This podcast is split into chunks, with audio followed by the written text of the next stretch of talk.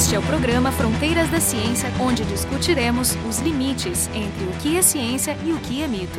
A pandemia do coronavírus transformou nossas vidas. Nos inundou de informações, de curvas de mortes e infectados em diversos países, muitos estudos, várias angústias, diversas perguntas e tudo isso misturado em meio a muitas fake news que se propagam rapidamente. Uma das perguntas mais comuns é quando teremos um remédio para curar essa doença. Então há diversas drogas que estão prometidas, pipocando por aí, e cada um tenta fazer valer essa droga preferida, falando um pouco mais alto que o outro.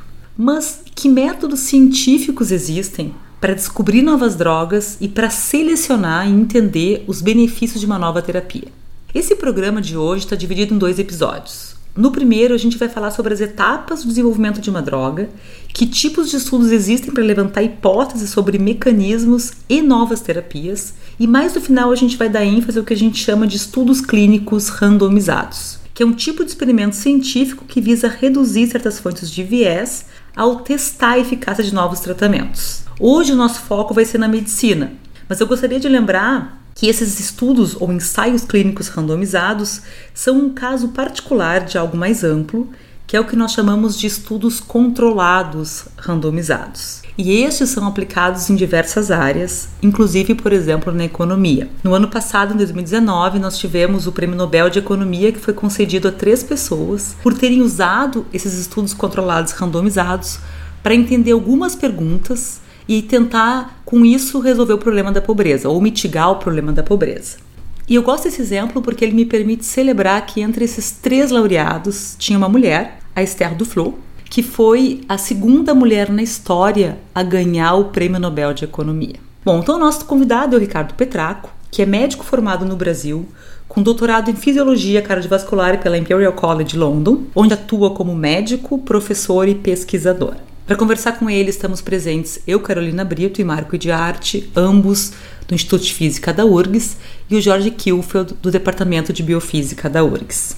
Bom, Ricardo, eu gostaria que tu começasse nos contando um breve histórico sobre como as drogas são descobertas e testadas a maneira com que drogas são descobertas ou testadas, acho que ela mudou bastante uh, nos últimos anos, principalmente se comparar com, com a maneira com que elas eram descobertas, sei, 20, 30 anos atrás. A transição de uma droga que vira uma hipótese até um experimento clínico demora muitos anos. Tem uma, uma teoria, uma tendência que diz que custa para uma, uma indústria farmacêutica em torno de 500 milhões de euros, desde um processo inicial de ter uma ideia de fazer alguma droga nova até ser testada em estudos clínicos. Então, tu imagina como muitas delas falham no, no, no, no processo, imagina o custo e, a, e, a, e envolvimento de pesquisa que isso exige. Hoje em dia, existe uma tendência muito forte à manipulação de drogas que visam uma específica proteína, um receptor do, do, do corpo humano. Então, por exemplo, te dar um exemplo. Tem uma, uma droga relativamente nova que reduz o colesterol, que ela chama de inibidor da PCSK9.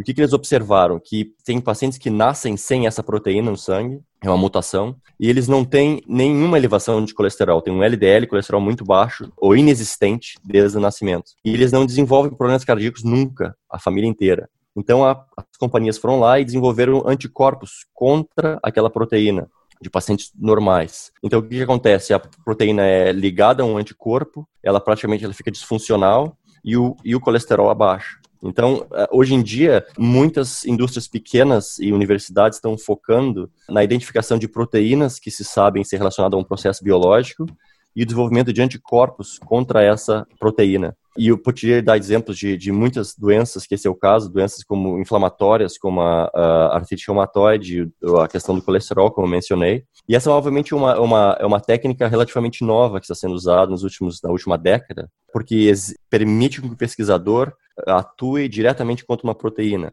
Mas o mais interessante disso é que não é até a droga ser testada em ensaios clínicos randomizados, como a gente está discutindo aqui, que essa droga vai ser aprovada para uso uh, em humanos e ser colocada no que a gente chama de guidelines de recomendação de uso dela.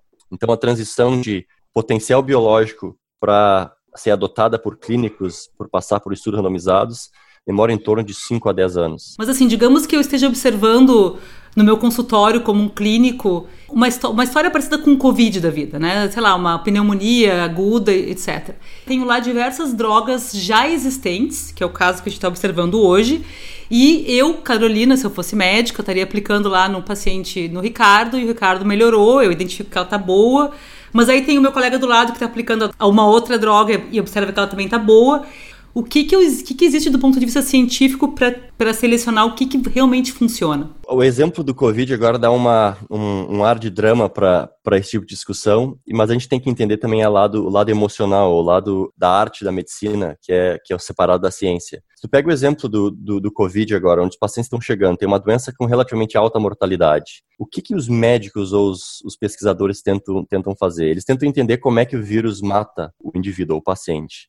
Então, obviamente, ele vai ter infecção, vai ter um processo inflamatório, o paciente pode sangrar, o paciente pode ter pneumonia no, no, uma pneumonia no pulmão, pode ter um processo inflamatório no coração. Então, cada um, cada pesquisador, cada área vai, vai tentar, de repente, combater uma dessas partes de patofisiologia.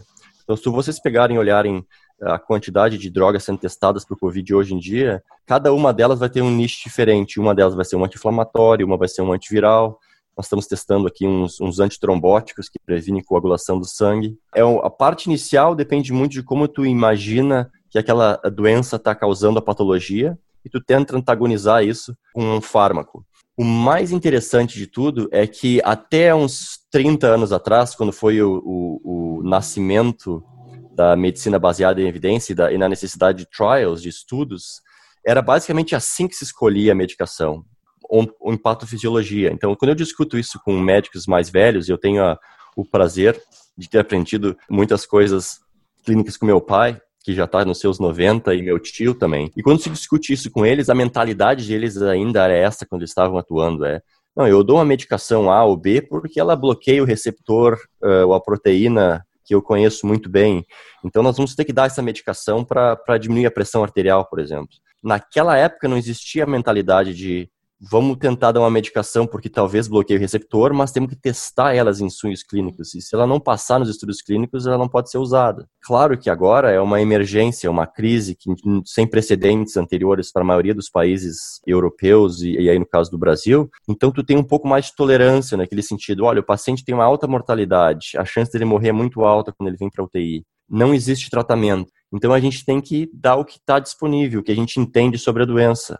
Então é isso que, que as pessoas têm que entender a diferença entre o tratamento eh, emocional ou a relação artística do médico com o paciente da ciência. Dá para dizer que alguma droga funciona no coronavírus? Não, não dá. Agora, não quer dizer que não possa testar elas em pacientes porque não tem outra alternativa. Então, essa dicotomia, essa diferenciação tem que ser feita de, de forma bastante clara. O que, que acontece quando as drogas não são testadas? É que se tu extrapola e começa a dizer que a hidroxicloroquina, por exemplo, ou um antiviral funciona no Covid, porque a gente está usando, todo mundo vai achar que ele vai querer um pouco para eles, vai querer todo mundo comprar na farmácia.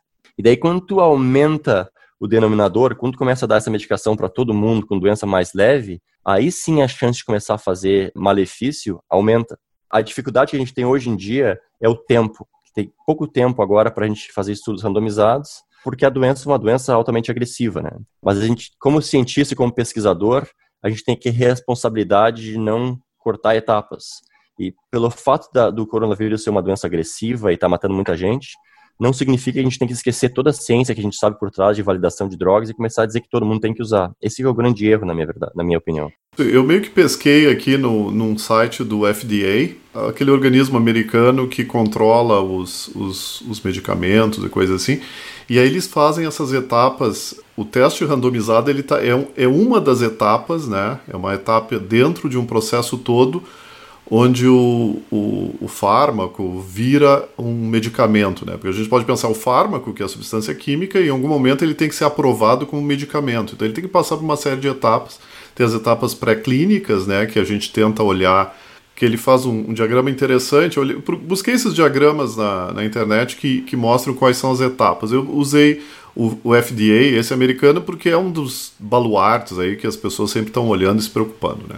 Dizem, às vezes, existem críticos de, que dizem que o FDA, o FDA é muito é muito lento, é muito difícil, né? E diz que tipicamente aqui uh, eles dizem que é de 10 a 15 anos para provar uma droga. Mas aí tem dois tipos de caminhos que, que a droga pode levar. Por exemplo, ela pode ser uma droga desconhecida, ou ela foi descoberta, ou ela pode ser uma droga reposicionada. E o que a gente tem visto no, no, no âmbito do Covid é o reposicionamento de fármacos. Ou seja, eu conheço a droga, eu tenho uma ideia dos efeitos colaterais, dos, da, da, do que ele faz no, no ser humano, mas eu quero saber agora se ele vai funcionar numa, numa situação onde onde a pessoa não está no seu normal, né? Ela vai estar com uma infecção, vai estar com, com problemas sérios, talvez uma pneumonia, coisa assim. Será que ela ainda funciona do jeito que eu acho que funciona?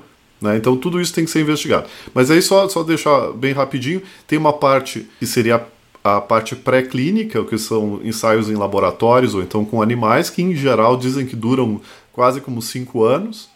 Né? Onde se, Mas isso por uma nova droga, tu quer dizer?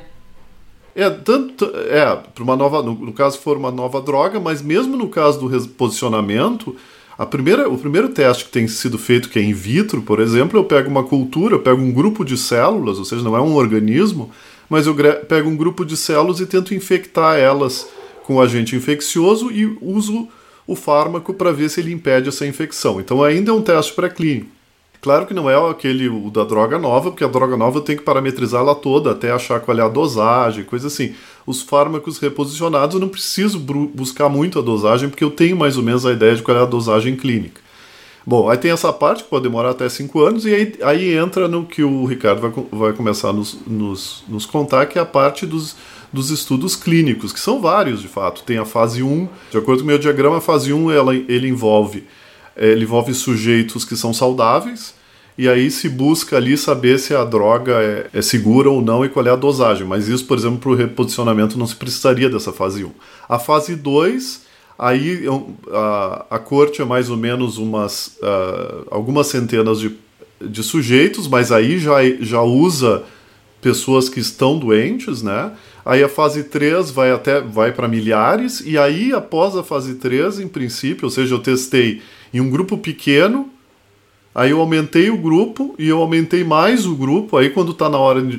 Tá, vamos dizer que eu aumentei o N suficiente para a ordem de milhares, aí eu posso lançar a droga. E aí tem uma fase 4 que se diz que, que essa fase 4 seria pós-uso, ou seja, eu, eu começo a vender a droga no mercado e continuo seguindo pessoas que estão usando, né? Porque aí a, vamos dizer que o N cresce para dezenas de milhares, e aí eu posso ter certeza do uso da droga. A gente conhece muitos casos, que nem o Vioxx, onde passou muito bem os primeiros testes, aí chegou no último, né, quando começou a ser usado por milhões de pessoas, começou a dar grandes problemas. Né? Não sei se concorda com isso, Ricardo. Ah, o resumo que tu fez agora foi, foi excelente. E, e, e como tu falou, a, a aplicação do que a gente está vendo agora com o Covid não, não exige isso, porque já existia o que a gente chama de plausibilidade biológica da hidroxicloroquina talvez inibir replicação viral, ou ter algum efeito fisiológico uh, entre o vírus e o hospedeiro que fosse ela ser útil. Numa situação como essa, por exemplo, tu não necessariamente precisa provar que a hidroxicloroquina inibe células in vitro. O único motivo que tu faz isso é para aumentar a quantidade de ciência e aumentar a evidência para o uso da droga mas não é que tu precisa, por exemplo, provar para algum comitê de ética que esse é o caso, se tu já tivesse alguma validade biológica anterior mostrando que a hidroxicloroquina funciona. Por exemplo, se tivesse evidência que a hidroxicloroquina diminui a infecção viral eh, em outras doenças no passado, e agora está numa situação de relativamente desespero, é o suficiente se a droga for segura, e a gente sabe que a hidroxicloroquina é uma, é uma, é droga relativamente segura, de tu propor uh, estudos já clínicos randomizados em pacientes com Covid para o tratamento clínico com desfechos grandes, que a gente chama de desfechos fortes, mortalidade, tempo de internação hospitalar e coisa assim. Ela foi testada em outras doenças virais e ela foi testada e ela, ela sabe que ela é um antimicrobiano, ela é usada na malária. Então, numa situação como essa agora, tu não precisa esperar que exista um experimento in vitro uh, interrompendo replicação viral, por exemplo, porque na verdade isso agora não é muito relevante. Assim, as pacientes estão morrendo, tu precisa mostrar que a droga funciona nos pacientes. Mas o que tu está querendo dizer é o seguinte, uh, não é que a gente tenha que usar, o que a gente, o que está dizendo é que tu tem que tu de alguma forma queima as etapas da análise dela. Não precisa mais ir lá pro pro, pro vitro, tu já vai direto pro clinical trials. Exatamente, porque na verdade é o seguinte, antigamente existia toda uma questão do, do, do mecanismo de ação da droga, era dado muito valor. Então, era muito importante entender exatamente como a droga te beneficiaria para poder fazer um, um, estudo clínico. E um exemplo clássico disso que a gente sempre dá é, é o que a gente chama de os beta-bloqueadores na insuficiência cardíaca. Beta-bloqueadores são medicações que, na verdade, diminuem a tua frequência cardíaca e diminuem a tua contratilidade. E na minha época de estudante de medicina, era considerado uma contraindicação em pacientes que têm coração fraco. Só que, que os, os, os estudos, com o passar do tempo, começaram a mostrar? Que esses pacientes com insuficiência cardíaca que acabavam tomando o beta-bloqueador sobreviviam mais, morriam menos. Então, a partir disso, mesmo tendo uma plausibilidade biológica quase reversa, foram estudos feitos, estudos grandes feitos e mostraram que o beta-bloqueador diminui muito a mortalidade em pacientes com insuficiência cardíaca. Claro, e depois disso tu vai tentar descobrir o porquê. Mas a justificativa para se dar beta-bloqueador em pacientes eh, com insuficiência cardíaca é por um estudo clínico. Não é porque tem uma, uma, um motivo biológico por trás disso que seja extremamente fascinante ou interessante. Na verdade, é mais ou menos o oposto do que a gente está vendo agora. Agora a gente vê as medicações serem dadas nos pacientes com coronavírus simplesmente porque existe uma, algum mecanismo biológico que possa ser útil, que é o caso da hidroxicloroquina ou de antivirais, de anti-inflamatórios. Então, eu, o que esses pacientes eu... precisam agora é estudo clínico, porque é isso que vai dar a resposta de se a droga é útil ou não. Se a droga funciona porque ela inibe o vírus, ela ajuda o hospedeiro ou ela diminui a trombose, isso se pode se estabelecer em paralelo. O mecanismo, tu quer dizer, o mecanismo pelo qual funciona. Eu queria só fazer um comentário, então, é, até voltando um pouco atrás, porque eu acho que isso é uma. Tu tocasse uns, uns pontos bem importantes. Né? A gente insiste muito no, no, no, na maioria das, das, discussões que um bom experimento científico ele é desenhado com os adequados é, e suficientes é, controles. Então, essencialmente, o, o tipo de insight que nós vamos olhar um pouco mais a fundo agora é uma variante importante dos grupo dos desenhos experimentais controlados, vamos dizer assim. Aí tem controle positivo, que tem controle negativo com placebo, uh, e, as, e esse, essa atribuição aleatória randômica que é o que tu vai explorar agora. Mas, até para situar um pouco, não necessariamente nem sempre é necessário ter controle para ter certa validade científica. Para citar assim três exemplos, né? Estudos em cortes né, de humanos prospectivos, onde está procurando se tem um efeito. Tu está observando, tu, tá, tu não está quase sequer manipulando aquela população, então não faz sentido um grupo controle, embora tu, tudo que tu tiver de diferente ajuda a rebater mas é possível só observar uma prevalência. Ah, uma segunda coisa são os estudos observacionais. Eu dar o exemplo clássico é a etologia, onde tu observa animais em natura e basicamente não interfere, não manipula. Em alguns experimentos piloto também, tu não precisaria disso. Mas acho que tu tocou, acho bem importante, tu falou várias vezes em mecanismo, né? Ah, Para estabelecer uma relação causa-efeito, ou seja, descrever um mecanismo que explique de algo, aí tu não tem escapatória. Tu tem que fazer é, esses passos. Ou seja, tu tem que fazer esse experimento realmente controlado e bem controlado. Aí entra a importância disso. No caso, não é só tu mencionasse a importância de conhecer o mecanismo, mas a importância de conhecer o mecanismo é, sobretudo, porque assim a gente pode avaliar a segurança do, digamos, do medicamento. Senão, não. Né? Se tu não entende o mecanismo, não tem uma hipótese, que tu vai avaliar se é arriscado ou não? Então, compreender o mecanismo precisa sim controle, e por isso que com um medicamento dessa gravidade, que pode vir a ser usado em grande escala, se se seguir a, a WhatsApp University, como tu falas, né? que está formando especialistas em, em cloroquina aos milhões, pode ser uma grande catástrofe se seguido dessa forma de responsável. Concordo. E não, e tu colocou muito bem aqueles tipos de estudos não randomizados ou não controlados. Só que a grande diferença é que antigamente a gente tinha esses estudos como os suficientes, a gente chamava, né? Eu poderia dar um, muitos exemplos disso. Hoje em dia, essa descrição de estudos de corte, estudos observacionais, estudos não controlados, a gente chama de geradores de hipótese. Hum. Então, quando tu vê alguém apresentar um, um, um, estudo desse em algum congresso ou num paper, é muito importante que na conclusão se diga isso. Olha, é um estudo que observou que pacientes que, uh, tom, que tomam café preto talvez tenham mais câncer de pâncreas, uh, mas é um estudo observacional, então a gente não sabe. Gera a hipótese de que talvez café preto cause, câncer. A única maneira a gente descobrir é fazer um estudo clínico randomizado que demonstre ou não demonstre Aliás, isso. um outro exemplo disso, eu não sei se é correto o termo ainda, mas eu vi que se falava em medicina os chamados relatos anedóticos de caso ou relatos de casos. É, o anedótico não é para ser uma piada, é, não é para ser engraçado, né? No anedótico é porque ele é apenas um relato narracional de uma situação. O cara tem um paciente bem estranho lá na especialidade dele e descreve ele num artigo. Então, como esses outros trabalhos mencionados, é só para abrir caminho, né? ele não vai explicar nada. Né? Então, tem lugar de estudo na ciência mas não precisamos nem muito longe para trás para se dar conta de como a gente fazia errado. Um exemplo clássico na história é o uso de reposição hormonal na mulher. Então, a mulher tem menos doença cardíaca do que o homem. E se sabe que o estrogênio está envolvido em vários desses processos de proteção da doença coronariana e etc. Então, a gente tem observação de que a mulher morre menos. A gente tem observação mecanística que o estrogênio protege. E vários estudos observacionais mostravam que pacientes mulheres na menopausa que tomavam reposição hormonal morriam menos e tinham menos eventos. Então, na verdade, a conclusão daquela época era que terapia de reposição hormonal faz bem para a mulher que entra na menopausa.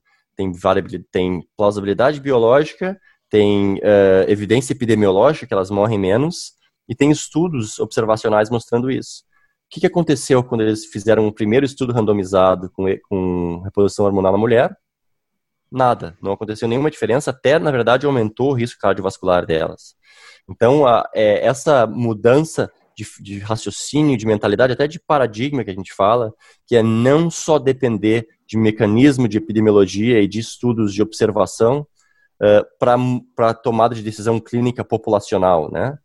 Uh, temos que fazer estudos randomizados. Mas como tu falou, esses três tipos de estudos têm suas limitações, mas eles são importantes para ajudar a gente a começar a pensar uh, em hipóteses a ser testadas, né? Ricardo, eu queria que a gente chegasse eh, para falar sobre essa questão do, dos, dos, testes clínicos randomizados em mais detalhes, né? Quais são as etapas? Por exemplo, eu tenho lá uma hipótese, a minha hipótese é que cloroquina funciona, quer dizer, estou supondo, tá? A minha hipótese, cloroquina funciona para para curar o coronavírus. Uma hipótese. E, tem que, e a minha segunda hipótese é eu, vou, eu acho que tem que ser tomado no terceiro dia a partir do momento que tem sintoma, por exemplo. Essas são minhas hipóteses, baseadas ou não em evidência, mas são minhas hipóteses. Para eu poder fazer um teste clínico sobre isso, eu, eu sei que eu preciso, em algum momento, me inscrever numa base, ser aprovado por uma comissão de ética, etc. Eu queria entender esses passos essenciais, porque eu acho que isso nos ajuda também a entender quando eu quero descobrir se algum tipo de ensaio clínico está sendo feito ou não, como é que eu posso chegar lá? Como é que eu posso verificar se isso faz, tem pé e cabeça? Uh, a gente pode até dar o exemplo da, do que está acontecendo agora, uh, exatamente pelo, pela velocidade da, das ações das, das, coisas. Primeira coisa que tem que fazer é, como tu disse, ter uma hipótese. Se não tiver uma hipótese, se tu só dizer assim, ah, eu vou testar essa medicação para ver como é que é, para ver o que funciona, tu já começa errado. Então, a tua hipótese tem que ser bem clara. Então, como tu falou muito bem, eu acho que a cloroquina vai diminuir uh, a mortalidade de pacientes com Covid. Só que, quando tu tem essa tua hipótese uh, principal, tu já tem que ter nessa época uma ideia um pouco mais clara do que tu quer dizer com isso, de qual é o, o sinal do efeito, que a gente chama magnitude do efeito da hidroxicloroquina, e qual é o teu desfecho, o teu outcome que tu vai medir para demonstrar a tua hipótese. Então, tu vai ter que ter uma hipótese um pouco mais concreta. Vai ter que dizer, eu acho que a hidroxicloroquina vai diminuir a mortalidade de pacientes com COVID em torno de 20 a 30%, quando usar mortalidade hospitalar em 30 dias como desfecho. Então, esse é o teu primeiro, primeiro passo. Segundo, tu vai ter que uh, achar um, o que a gente chama de sponsor, uma universidade, uma instituição que vai ser responsável pelo estudo. Não necessariamente pagar o estudo, mas vai ser responsável do ponto de vista intelectual. No nosso caso aqui, seria a Imperial College, por exemplo. Então, a gente vai pegar nosso grupo de pesquisadores, vamos escrever a nossa hipótese, vai escrever todo um protocolo de pesquisa, que não dá para dar em detalhes, porque é, um, é uma chatice até, e vai chegar para a Imperial College e vai dizer, olha, essa é nossa, uh, nosso, nós achamos que a hidroxicloroquina vai diminuir a mortalidade, vocês querem ser o nosso sponsor para esse estudo, a Imperial College tem a responsabilidade deles como, como instituição, eles vão olhar, fazer revisão interna, e dizer, não, acho uma boa ideia, vamos submeter isso. Então, tu submete isso para o, aqui no caso é MHRA, o que regula as medicações para que se dá em paciente, em cada país vai mudar. Eles têm que aprovar o estudo do ponto de vista de regulação. Tem que ter um estudo de uma comissão de ética local que vai aprovar o protocolo como sendo ético ou um experimento válido. E tu vai ter que registrar esse, esse teu experimento no site clinicaltrials.gov. E o motivo que a gente faz isso de forma bastante pedântica, que tu tem que registrar o teu estudo, as tuas intenções de forma bem cedo, é porque tu não pode mudar a tua hipótese e teus métodos de acordo com o estudo quando ele começar a desenrolar, porque isso gera um viés altíssimo de selecionar os achados de acordo com aquilo que tu acredita. Eh, isso seria o equivalente a, a, mudar as regras do jogo no meio do jogo. Aos 20 minutos do segundo tempo, não vale mais isso, vale outro, enfim. Exemplos clássicos. Aquele, o segundo estudo que circulou na internet do, do da hidroxicloroquina, acho que é um estudo da China, com 60 pacientes, se tu uhum. olha o estudo original no clinicaltrials.gov, ele era para ter 300. E os que eles estavam medindo ali, uh, em termos de outcome, era diferente do que eles mediram quando eles apresentaram o estudo. Então, isso já levanta um cheiro de falcatrua no ar. Por que, que eles registraram 300 se estão apresentando 30 ou 60? Por que, que eles diziam que iam medir, sei lá, o tempo de internação na UTI mas eles acabaram medindo a quantidade de raio-x que melhorou aos 30 dias, entendeu? Então, quando tu não segue os passos que tu inicialmente estabeleceu como fundamentais, alguma coisa de estranho tem. Tu é, pode, no meio é, do estudo, se tiver algum problema de, de segurança da droga, modificar um pouco teus, uh, os teus desfechos de segurança e explicar para o comitê de ética e para o clinicaltrials.org dizer assim, olha, nós estamos com um pouco de receio aqui por causa da os pacientes estão sangrando mais, então nós estamos querendo incluir um, um outro desfecho de segurança aqui que seja sangramento, por exemplo. A mudança maior seria interromper um tratamento, por exemplo, quando o resultado está dando muito pior, por exemplo, começa a morrer todo mundo ou muito mais do que o esperado por razões éticas, né? porque também o resultado já está embutido aí. Mas isso é interessante, porque se for um estudo duplo cego controlado por placebo, a não ser que tu tenha no começo já estabelecido que tu vai ter uma análise inteirinha que chama de, de, de, segurança, tu não tem como saber quem está morrendo e quem não está morrendo. Então essa, essa, história de segurança de parar no meio, é, a, a, não ser que tu preveja isso antes, tu não tem como fazer, entendeu? É, mas eu acho que o que acontece é que se publica antes do fim do experimento. Né? O pessoal tem pressa, os chineses, pelo visto, publicaram nas coxas. É por isso que esse, por isso que isso não foi publicado em nenhum jornal de, de respeito. É, como cientista, a gente sabe que quando a gente começa um, um, problema, um trabalho, a gente faz um monte de hipótese e muitas vezes elas não se confirmam. E não é por isso que não sai um bom resultado. Às vezes tu, tu, tu te dá conta de outras coisas até mais legais do que tu previu no começo que, que acontece no caso de um, de um clinical trial desses aí? Quando a gente, quando tu faz um estudo, tem o que chama de hipótese principal. E essa hipótese principal que é que vai uh, ser apresentada nas conclusões do estudo, e é a hipótese que tu vai usar como cálculo da, do teu tamanho amostral. Então essa é a hipótese que vai te reger o teu estudo desde o começo. Ao mesmo tempo, tu apresenta o que a gente chama de hipóteses secundárias ou hipóteses exploratórias. Então, por exemplo, eu vou dizer que a, hidroxicloroquina, a minha hipótese principal é que a hidroxicloroquina vai diminuir a mortalidade em 30 dias, mas eu vou também explorar se ela diminui o tempo de admissão hospitalar, se ela diminui a quantidade de leucócitos no sangue, que é as células brancas, ou se ela diminui a, a infiltração pulmonar na tomografia. Então, essas hipóteses secundárias podem ser presentes, podem estar lá e tu vai investigar isso, mas não é essa que vai ser apresentada no resultado final do estudo. A minha conclusão no final vai ser a hidroxicloroquina aumentou, diminuiu ou não a mortalidade desses pacientes, que foi isso que tu estava testando. O resto, claro, isso é benefício da ciência, tu pode usar talvez para dizer, olha, o, o, resultado foi negativo, a hidroxicloroquina não diminuiu a mortalidade, mas a gente observou que em pacientes diabéticos a hidroxicloroquina diminuiu a mortalidade. Então a gente gerou aqui uma hipótese de que talvez nesses pacientes tenha um benefício. Eu agora vou ter que fazer um outro estudo em diabéticos uma hipótese principal vai ser que ela vai diminuir a mortalidade em diabéticos, vou fazer um tamanho amostral, vou calcular tudo de novo. Então hoje nós conversamos sobre as etapas entre uma droga ser descoberta até se tornar um medicamento e quais são os métodos científicos existentes para que a gente possa selecionar uma droga que funcione e determinar a eficiência de um tratamento. Essa conversa com o Ricardo Petraco continua no próximo episódio, onde nós discutiremos em maiores detalhes o que significa um estudo clínico randomizado.